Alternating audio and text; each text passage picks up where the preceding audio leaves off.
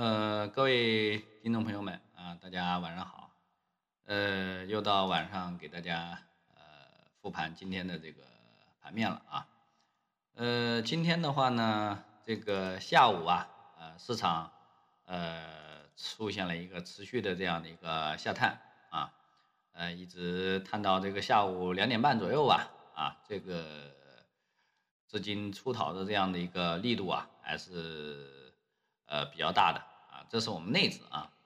但是看一下这个北上的资金呢，是一直延续到这个收盘啊，啊，几乎是一路在买啊，啊，全天这个资金净流入啊，达到了六十个亿啊，所以说呢，这个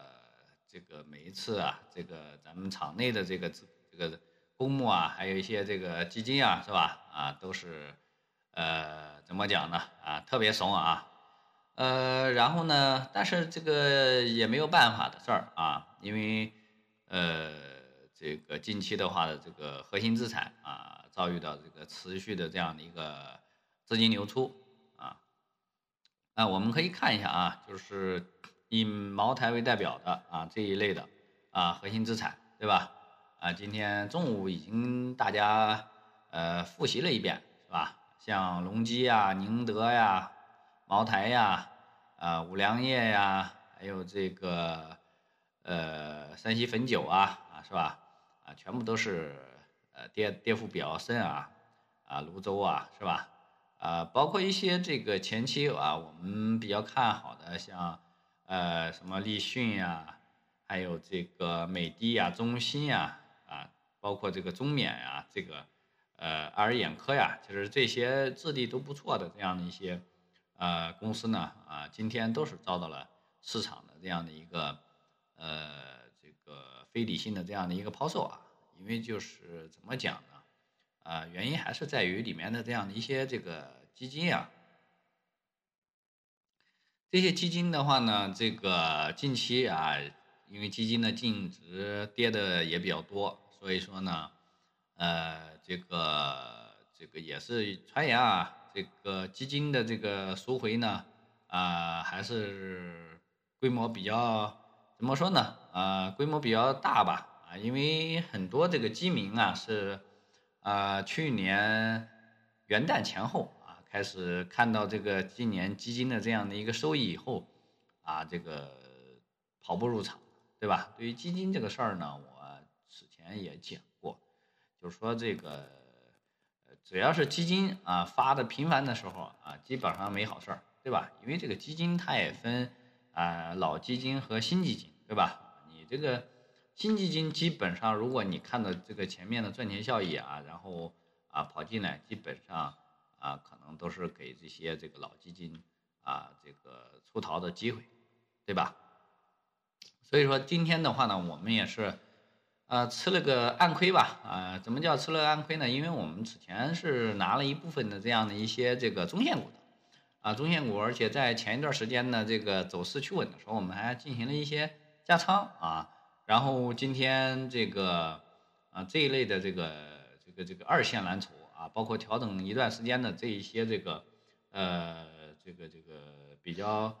呃这个核心的这种。这个公司啊，今天又是出现了一个啊比较大幅度的这样的一个呃回撤吧，所以说呢，今天我们是啊属于一个减仓啊，因为就是说这个啊市场它走到这个位置，有好多就是在底部横了很长时间，然后啊又继续破位的这种啊没有办法，这个你是技术以及风控的这个啊角度来讲，必须得要要要要减仓的，所以说没有办法啊。这个呢是今天有一些小伤啊，但是呢，近期我们这个短线的话呢，还是回血不少的啊，对吧？啊，此前跟大家讲过的啊，有差不多七八十来只股票吧，这个收益都不错啊，是吧？研华两个板儿，然后呃，这个世纪华通啊，也是接近两个板儿，啊，然后啊，好像这个金通林啊，有一个百分之十。所以说呢，近期的话，这个啊，短线还是不错的，但是短线的这个仓位普遍都比较啊比较低啊，所以说呢，这个收益的话呢，啊，把这个中线最近嗯回撤的这一部分这个收益呢，这个对冲了一些啊，所以说呢，啊，近期这个市场呢还是非常非常难以这个运作的，呃，这个这个操作难度大的话呢，所以说近期我一直在强调这个咱们这个仓位也要要要轻一些，呃，所以说呢，这个就是目前就是咱们这个实际啊操作上的一些这个体现吧。呃，然后上证的话呢，这个我们可以看一下这个分时啊，就是啊一小时的 K 线，一小时 K 线呢是啊反弹到这个前期的呃，也就是三月五号啊这个低点啊，就是三三四五零附近啊，然后开始啊掉头啊，然后呢这个嗯，像我们上周啊讲的啊，如果就说这个。呃，今天算是一个回探嘛，回探今天就是要看，呃，晚间这个外围的这样的一个表现。如果外围大跌，明天这个低开的话呢，有可能啊会是一个风险的释放，然后呢低开高走啊，有可能啊还能继续啊这个指数看三千五啊。如果就是今天外围啊，比如说大涨啊，明天高开啊，可能又是一个啊高开低走的这样的一个。啊，砸盘的这样的一个时间啊，所以说呢，啊，这个和明天的这样的一个盘面也有关系，有一定的关系，啊，但是如果持续继续向下走啊，破掉三三三零的话，啊，那可能我们就是短线啊清减仓啊，呃，这个这个中线减仓啊，短线就要清仓啊，这个离场的这样的一个节点啊，所以说呢，呃，一定要去把握住这样的一个点位啊，就是。三三五零三三三零啊，这一个区域吧，反正如果就是说啊要下破这个位置的话，反正我个人来讲的话，我肯定短线会停止的啊。呃，然后呢，就是说短线的话呢，暂时的话呢，啊还是有出手的机会啊，因为就是说短线的话，呃，今天这个涨跌比是一千八比两千二啊，接近吧。所以说呢，这个红盘率还是有一定的这个红盘率的。然后呢。呃，包括这个钢铁呀，还有这个旅游啊，这一些板块，我们此前也都是呃操作过的，所以说呢，呃也还算是包括这个环保啊啊环保啊，近期的话，北方有这个呃沙沙尘暴啊，但是呢，就是说这个应该嗯是一个短期的影响，不会太长，所以说呢，这个呃结合着这个碳中和，所以说呢，这个。环保的这一块的话呢，可能会有零星的这样的一个发散的机会，但是操作非常难度非常大，所以说呢，呃，持续性的话呢也没有太强，因为碳中和呃开始已经出现这种分歧了啊，所以说呢，呃，这个短线的话呢，近期呃就不给大家提示了啊，因为短线有的时候买的股票都是呃这个这个这个市值比较小的啊，快进快出的，可能今天下午进去，明天就冲高就出了啊，你。包括像这个，啊，上周我们买的这个山东钢铁、大唐发电，对吧？啊，有可能就是冲高就出了，那个时机很快的啊。如果这个反应不过来的话，可能啊，就是会大家如果跟的话，可能会吃套啊啊。所以说呢，这个这个就不不提示了。而且呢，这个另一点想提示大家的是什么呢？啊，一定不要